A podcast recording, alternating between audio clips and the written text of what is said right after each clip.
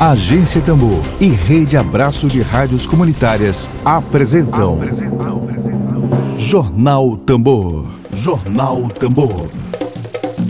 Comunicação livre, popular e comunitária. Está no ar Jornal Tambor. Jornal Tambor. Dedo de prosa.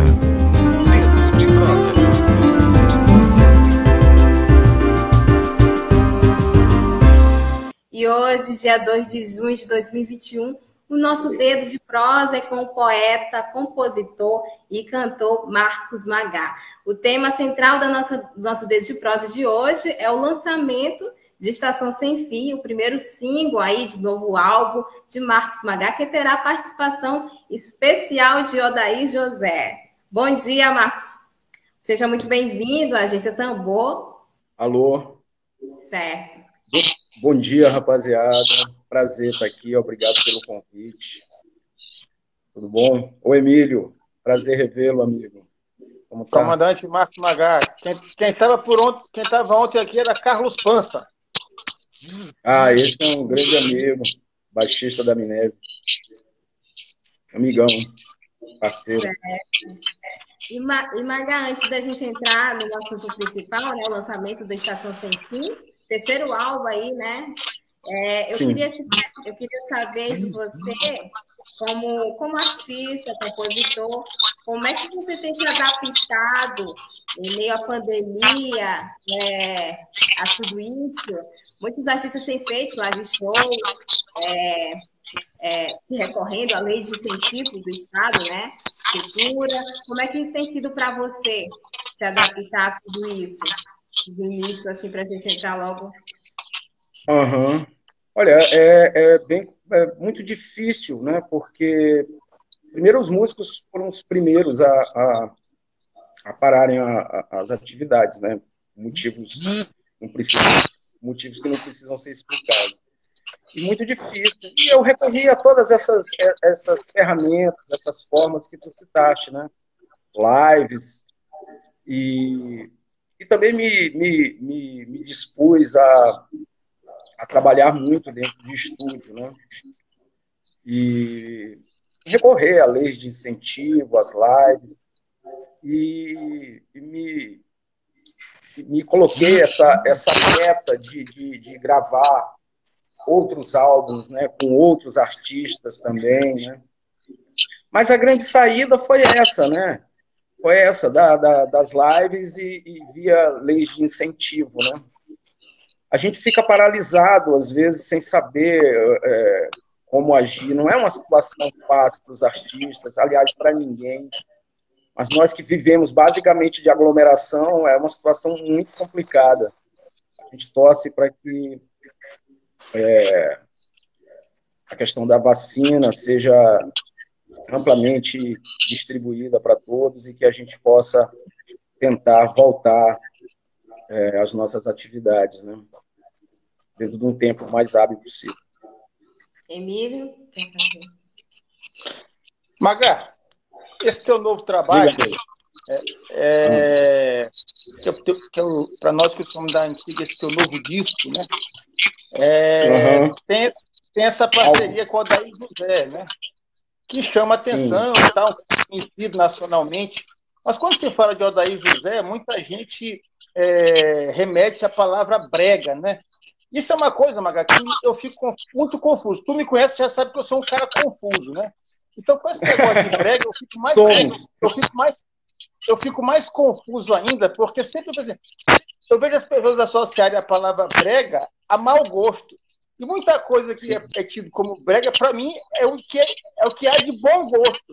E o que é tido como chique é de um extremo mau gosto.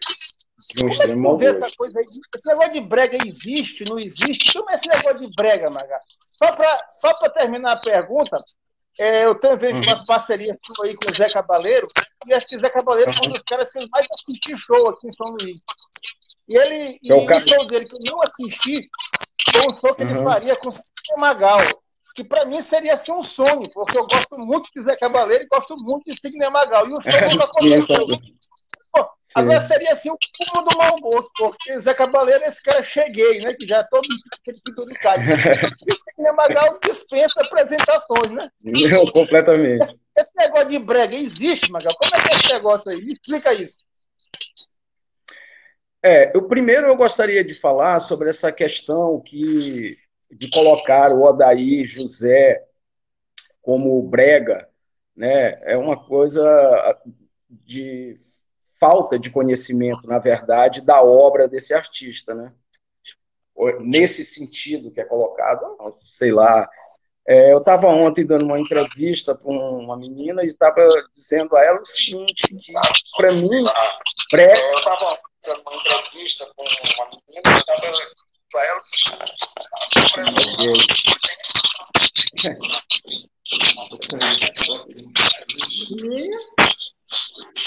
ele está com problema de áudio, e aí por isso que está dando esse Mas pode continuar. Né? Bom, sobre essa questão né, do Odaí, o Odaí, na verdade, de, de brega, não, não tem nada. O Odaí é um dos maiores artistas brasileiros, um cantor, um compositor popular, né, que domina, como poucos, a arte da, dessa comunicação, né, grande letrista, um grande melodista, né? E essa coisa do, do brega, para mim, é, brega é como eu estava dizendo para a menina ontem, brega para mim é elite brasileira. Essa é brega para caramba, sabe? Odaí é um, um, um gênio, né? Um dos grandes nomes, né? Da, da, da melhor música brasileira, sabe? compõe melodias e letras de grande comunicação e grande alcance, o que não é fácil, como poucos. Né? Eu acho que o Brasil, às vezes, tem uma dificuldade terrível de se reconhecer. E no afã de não olhar para si mesmo, fica inventando essas bobagens de chamar um, um artista como o Odair José de Brega. Brega é essa elite brasileira, cafona, é, separatista e tacanha, que a gente já conhece bem. Isso que é brega. E Maga, é, você tem aí o título de, de o primeiro fundador né, de uma banda punk no, nos anos 80, né, em 87, você fundou a Amnésia, né? Que já tinha um estilo, um estilo assim meio punk, depois você vai correr para o rock ultimamente, rock folk, com brega, né? Como você já citou. É, é, como é que foi esse processo de mudança entre os estilos musicais no decorrer da sua carreira? Não, na verdade, eu, eu, eu, a gente tem que ver o seguinte: eu não, eu era apenas, eu era um integrante de uma banda, né? Eu não era o, exatamente o dono daquele trabalho, né? E quando a gente é, tinha, eu participava dessa banda do Amnésia, eu eu era o guitarrista, né? E, e ali nós montamos a banda com 16 anos de idade, né? E essas canções, elas sempre andaram paralelas ali, essas canções que você vê nos meus discos. Elas sempre estavam ali. Agora, no Amnésia era, um, era uma outra proposta, né, onde eu dividia é, a intenção de som, de, de construção daquela música com outros, outras pessoas, né? Meu trabalho, a coisa é mais dentro mesmo, né, da, daquilo que eu digo que é, é a música da minha, do meu coração mesmo, sabe? E, e, eu achava ótimo, né? A gente montou a banda com 16 anos de idade, né? Quando tem 16 anos de idade, tudo que você quer é tocar alto, né? Fazer muito barulho. E a gente era bem barulhento mesmo. Mas depois eu resolvi é, que estava na hora de realmente seguir o meu trabalho, né? Vim maturando esse trabalho também ao longo do tempo e tal. E depois voltei para fazer o trabalho e acho que tenho, é, dentro da medida do possível, conseguido é, realizar essa empreitada. Aí. É basicamente isso. Sim, indo. Espero ter, espero ter respondido. Espero ter respondido. Certo. E agora para o lançamento, né, sobre a Estação Sem Fim, é, conta para a gente um pouquinho como é que foi esse processo de desenvolvimento da, da canção, tem algumas inspirações que te inspiraram durante o processo Estação Sem Fim? É, essa canção, eu costumo dizer que ela é uma canção de estrada, né? Ah, o Adair certa vez falou que, poxa vida, escutando, depois escutando a mixagem, tudo já, a música montada, dizer que ele se sentia assim numa estrada, andando numa estrada. Porque é, a sonoridade e a letra é, é uma canção realmente de estrada. Eu compus a letra é, viajando mesmo na estrada, né, em Goiânia. E engraçado que depois eu descobri que Goiânia era a cidade do, onde nasceu Adair José, né? E compus a letra lá e depois é, a música eu fiz já andando pelo interior do estado. Foi em momentos diferentes, hum. E eu digo, e eu digo que ela é uma canção sobre a estrada, sobre a estrada, né? Aquela coisa de ir embora e não olhar para trás, né? Don't look back, né? E, e é uma canção sobre isso mesmo, sobre andar, né? Pessoas que vão ficando, você vai seguindo sempre em frente, né? É, acreditando que na próxima estação as coisas serão de outra forma. Né? E é uma estação sem fim, porque às vezes é uma espera muito longa. Daí a coisa da estação sem fim. Emílio, e a canção foi composta assim, na estrada. É, desculpa aí a confusão da internet aqui. Magá, me, me fala aí desse, mais um pouquinho desse encontro com o Daí José, como é que se deu, como é que, que foi a relação de vocês, a relação artística, é, a relação Sim. de fã também, porque eu tenho certeza que tu é fã dele. Me fala como foi esse encontro aí. Absurdamente. Uhum. Eu sou um fã, tu sabe disso, né? Um fã incondicional assim, de Odair José. Eu escuto Odair José desde sempre. E tenho influência, na, tenho influência na minha música, do trabalho dele e tal.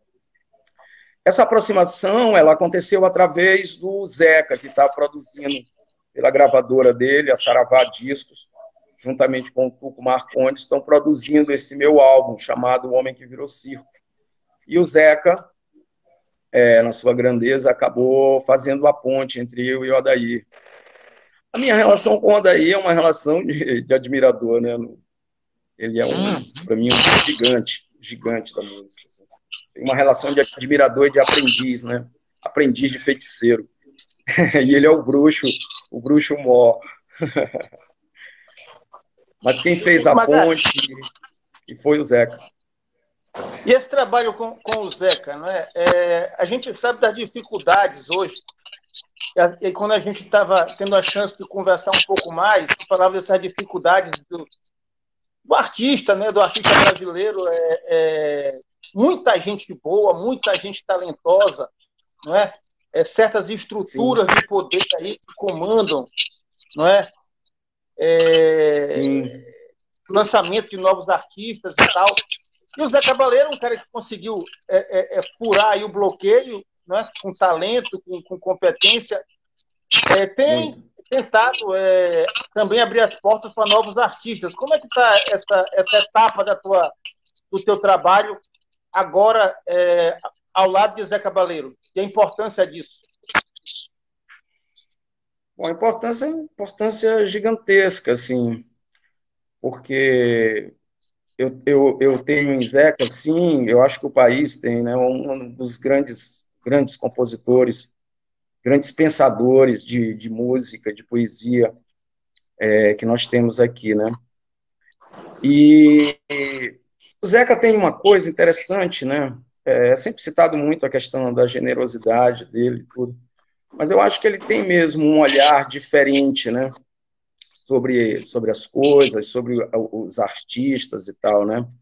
Ele não olha as coisas de maneira muito engessada. Nessa de ele não olhar é, as coisas num, num padrão é, formatativo, eu acho que isso nos aproximou, né? Acho que a gente está próximo pela, pela, pela, pela poesia mais mais às vezes sarcástica ou dolorida, né? E acho que a forma de escrever nos aproximou, sabe, mentalmente. É, a gente ficou próximo através disso, né? Para mim é uma, uma, uma honra. E tem uma questão que a gente se encontrou num filme chamado Ventos que Sopram. E nisso eu ia descendo a escada e ele ia subindo e ele falou assim: pô, fazer aquela parceria lá daquela música. Eu Marcos chamo de coragem. E ele foi, é, e ele, e ele foi e gravou essa canção. Nisso a gente começou a conversar até chegar na ideia de vamos fazer um álbum, né? Que foi uma ideia, uma sugestão dele que me deixou extremamente feliz. A partir daí, nós começamos a, a pensar as coisas e tal, né? Gravamos as guias aqui na Zabumba Records, porque é um estúdio realmente é, diferenciado, né? Uma captação muito boa de voz que eles disponibilizam lá e juntamente com a Suzana e, e o Cláudio, Luiz Cláudio. E aí fizemos essa, essa ponte.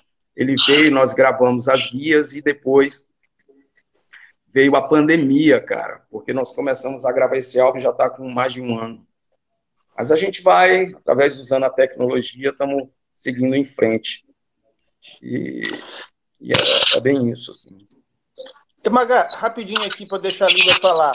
É, tu compara Sim. o trabalho de Zeca como produtor como algo parecido com o que Marcos Pereira fez na década de 70, que é mais ou menos assim, é buscar é, artistas que de alguma forma estão na marginalidade ou que estão marginalizadas pelo mercado e colocar dentro desse mercado. O Marcos Pereira fez muito isso nos anos 70, um trabalho Sim. que eu considero histórico. E o Zé Cabaleiro Poxa. vem buscar gente que tem talento, o, o, talento é uma coisa subjetiva, mas na minha opinião, tem talento, por exemplo, Antônio Vieira, não é? é Marco Magá, botar essa turma sim. dentro do mercado, tem algum, algum, algum paralelo? Rapaz, essa pergunta é muito boa, cara, muito boa, gostei. Eu acho que, que sim, eu acho que, que perpassa um pouco por isso também, sabe? Eu acho que a gente encontra, sim, paralelos. É, lógico, existe uma diferença de tempo, de produção musical da época, de, de, de, modelos e formas né, de fazer. Mas tu disseste isso, e eu acho que de alguma forma sim. Agora, Zeca tem uma, uma, uma forma de, de olhar e de trabalhar que eu acho que, devido ao alcance, né, de popularidade que ele tem, de respeito no meio. Né? Ele é um artista. Faz com... E ele é um artista, exatamente. É, é, eu acho que isso faz um, uma, uma, diferença considerável é, nessa, nessa, nesse exemplo que tu colocaste. O fato de ele ser um cara ali do, do front, do palco, né? Isso faz uma diferença grande. Mas eu acho que, que, é, que há, há pontos de similaridade, sim, na sensibilidade, né?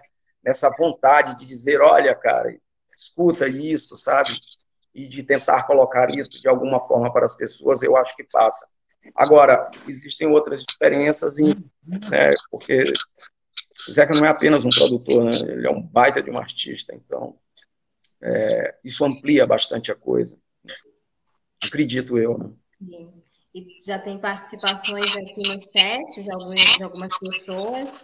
Rose Ferreira, Ai, bom dia para você. Bom dia. Adoro. Regiane Galeno, Galeno comentando, quando eu conheci o disco de Odair José, o filho de José e Maria, de 77, eu falei para Maria que, que achei a obra dele parecida com a de Odair. Sim. Rosenilson Rodrigues Ferreira. Rosenilson uhum. Rodrigues Ferreiras comentando bom dia, muito bacana. Obrigada pela participação, Rosenilson. Bom dia. O Wagner Heineken também aqui comentando bom dia. Wagner. Salve, e Magar, eu queria te, te, te é, perguntar é, são um total 13 músicas né, no repertório. Eu vi que tem também parceria com o poeta Celso Borges. Como é que foi Sim. essa seleção dessas 13 músicas para construir esse álbum do Homem que Virou Circo? Sim, esse disco eu venho construindo ele há algum tempo, mas depois da que a gente fechou de lançar o disco com produção do Tuco Marcondes, do Zeca e pela Saravá, muita coisa eu reagimentei, assim, remodelei, descartei coisas, escrevi coisas novas, fiz canções com, com Zeca é, novas, fiz canções com Celso. Uh, ele é um disco que, que trata, ele tem um certo tema, assim, eu gosto de amarrar um tema por questões, né, para dar uma unidade textual para o disco, né? Ele fala muito dessa questão da solidão, né? Não só a solidão ali, o homem dentro da casa, mas. E chegou num momento que eu senti falta de fazer uma canção de amor. Digo, tenho meu grande parceiro Celso Borges, com quem eu trabalho muito com o Celso, a gente tem muita música aí para lançar. E eu chamei Celso aqui em casa e a gente sentou e escrevemos é, essa canção. Falei, pô, Celso, eu moro sozinho aqui, tarará, nós temos que escrever uma canção de, de, de, de, amor, né, dos amores que dão certo, né, porque eles existem também. Eu digo, preciso de, dos conselhos de um meu amigo Celso. Chamei ele aqui, ele com talento, talento de sempre, é, me ajudou a construir a letra, e ficou realmente ótimo. Eu adoro trabalhar com o Celso, pretendo ainda lançar muitas canções nossas juntos os maiores, um gigante também. Eu sou um cara bom de, de parceiro, bom de amigo. Eu sou muito sortudo.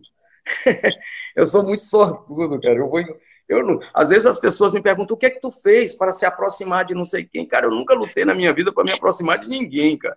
Eu sabe, eu vou andando e as coisas vão acontecendo. Talvez seja por isso que fique tão, fique tão legal, tão gostoso. Eu não luto para me aproximar de nada, não. As coisas acontecem. Celso, Zeca, é, daí as coisas vão acontecendo, né? A gente entrega o coração e as coisas acontecem.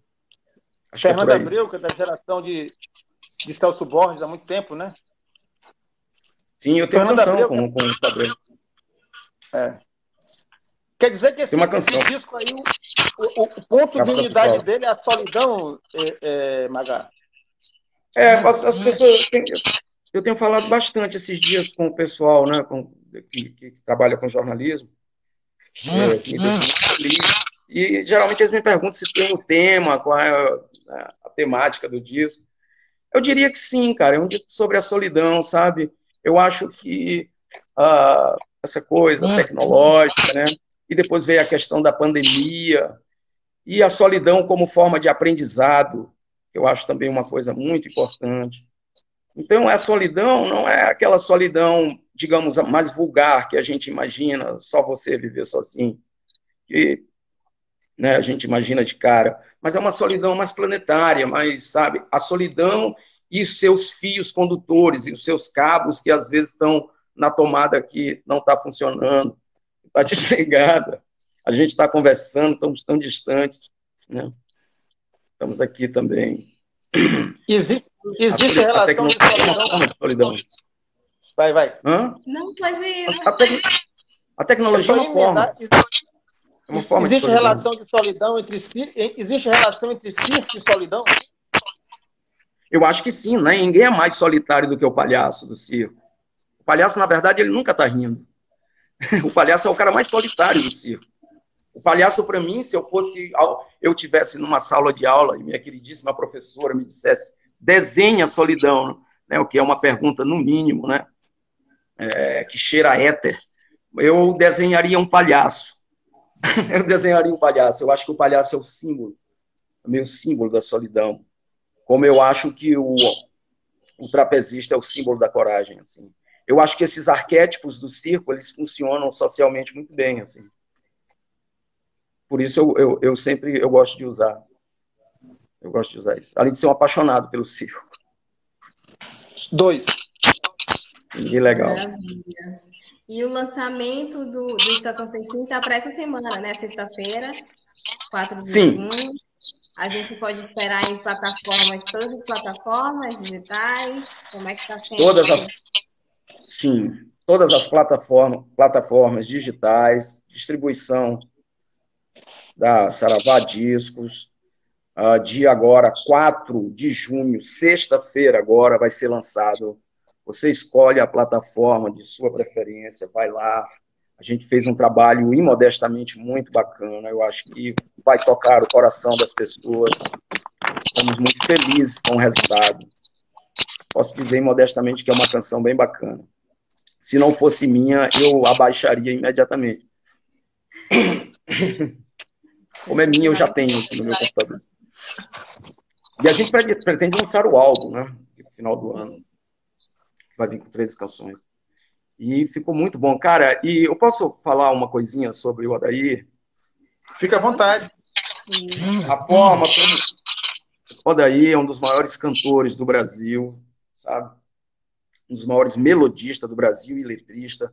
E ele fez uma, uma, um arranjo vocal, a forma como ele desenhou a melodia. Eu vou ser eternamente grato, assim, ficou muito bonito. Tanto que quando eu entrei uh, no estúdio, lá na Zabumba Records, eu fiquei, meu Deus, eu me vi diante de um quadro lindo. Eu digo, pensei, Jesus, ter cuidado para não borrar isso aqui. Mas eu acho que ficou muito legal, cara, muito legal. Ele também ficou feliz, o que me deixa muito honrado, muito feliz também. 4 de junho, sexta-feira. Todas as plataformas, Estação Sem Max Magai e José. Não perca. Tu falaste, tu falaste a palavra, tu falaste a palavra cafona no início da, da nossa conversa. Rapaz, eu adoro essa palavra cafona. Para mim, assim, o cafona é o que tem de bom gosto, entendeu? Pelo Sim, menos a forma como as, é como as pessoas colocam o cafona, né? Normalmente. É. É, é, é não, eu vi um sentido que eu estava dando. Tem um é o sentido que eu estava dando. Uhum.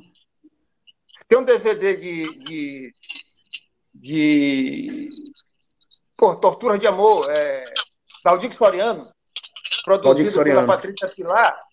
Pô, aquilo é uma coisa Sim. muito bonita. Eu, eu, é, é o símbolo da cafonice, né? O, o Valdir Soriano. É, é tem o filme também, né? É, é o filme que eu tô é falando, que a Patrícia, que a Patrícia Pilar fez. É, fez, muito bonito, por sinal. É, mas quando eu, no início da fala, coloquei as palavras dessa, daquela maneira, era num outro, num outro contexto. Assim, eu mesmo já fui algumas vezes chamado de cafona aí sabe? Não dormi de noite, assim, feliz pra caramba, sabe? Lisonjeado. Esse teu óculos, por exemplo, é muito chique. Esse meu óculos é chique, cara. Eu vou trocá-lo por, pela marca Cafona, que eu vou lançar brevemente. Vou ganhar muito dinheiro com a marca Cafona. Cafonas, óculos e outros acessórios. Lívia. Falar nisso, a gente está lançando um kit. A gente está lançando um kit aí em breve. Certo. ganhar dinheiro. Rosenilde está tá comentando aqui, ó, palavras do homem que virou circo, adoro. Eu adoro. Que legal. Pois que legal. É, gente. Já está chegando aqui nos minutinhos finais da entrevista que passou voando, né? Muito legal. Bom revê-lo, Emílio. Oi. Pois é. Suas então, considerações finais, H. Bom, apenas agradecer o espaço, né? a conversa, né? De, poxa, maravilhosas, com perguntas lindas e muito bacanas aí do, todos vocês, de vocês, e de dizer que eu, eu adoro, eu adoro, eu adoro vir e, e, conversar assim nas rádios, sabe? Eu acho tão legal, precisamos de mais rádios assim, sabe? É ótimo o artista bater papos aqui. Fico muito feliz e agradecer ao espaço a todos vocês da Rádio Tambor. Emílio, um beijo, eu tenho saudade de ti, meu querido. Vamos como diria, mesmo. Como diria Antônia Bujanra, tem aquele programa okay. Antônia Bujanra, os Provocações. Provocações. Sempre no final, ele, ele dizia assim no final, rapaz, fulano, diga aqui nesse programa aquilo que você sempre quis dizer e nunca pôde dizer. Então, eu repito aqui, Antônio Bujanra, Magá, diga aqui na agência Tambor aquilo que pode estar instalado na sua garganta e você nunca pôde dizer na Globo, ou no SBT ou na Record. dizer o seguinte, que nós, nós, artistas, nós, povo, né, nós somos fortes, somos bonitos e ninguém pode nos parar, porque ninguém para o motor da coisa, né, da verdade interior de cada um. Então é o seguinte: por mais que esses figurões tentem barrar artistas que não seguem a cartilha, jamais conseguirão, porque sempre vai existir um Zeca, vai existir um Itamar Assunção, um Odaí, e talvez até um eu andando por aí. Né? Vai existir jornalistas como vocês, sabe? E sigamos. Ninguém pode nos parar de jeito nenhum. Sabe? Eles podem tentar, é um direito deles, mas não podem nos parar. E repito, a elite brasileira é uma elite perversa e que o Brasil não merece, sabe? Esse, apartheid socioeconômico que eles tanto têm orgulho. É isso, brother. Viva os provocadores, né? É, exatamente. Viva os provocadores. Viva os provocadores, que eles que fazem a vida. Eles que fazem a vida. Não se acomodem. É isso. Uma, uma ótima... Obrigada, Magá. Obrigada, Emílio, pela participação. Até breve, Magá. Até breve. Até breve, né? Até breve, irmão. Qualquer momento. Pode aparecer. E, gente, obrigada tá que assistiu o Jornal Tambor até aqui, pelo YouTube, Facebook, Twitter. Logo mais, essa entrevista com o Magá vai estar disponível no Spotify, o Tamborcast da Tambor. Pode acessar que já já vai estar disponibilizado lá. E eu me despeço por aqui. Amanhã eu estou aqui de novo, estou de volta com você.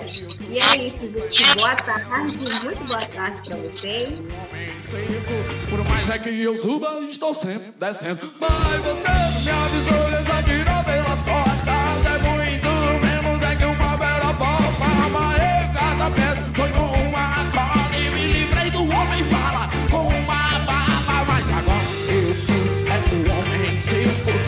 é é que estou sempre descendo. Agora eu sou é o homem seco. Por mais é que eu suba, estou sempre descendo. Mas você conta, faz amigo, eu fui amar o meu circo.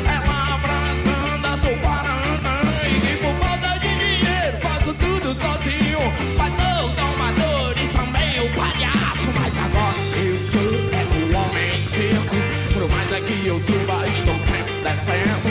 Agora sou é o homem circo. Por mais é que eu suba, estou sempre descendo. Web Rádio Tambor. A primeira rede de comunicação popular do Maranhão. Comunicação comunitária. Livre, alternativa e popular.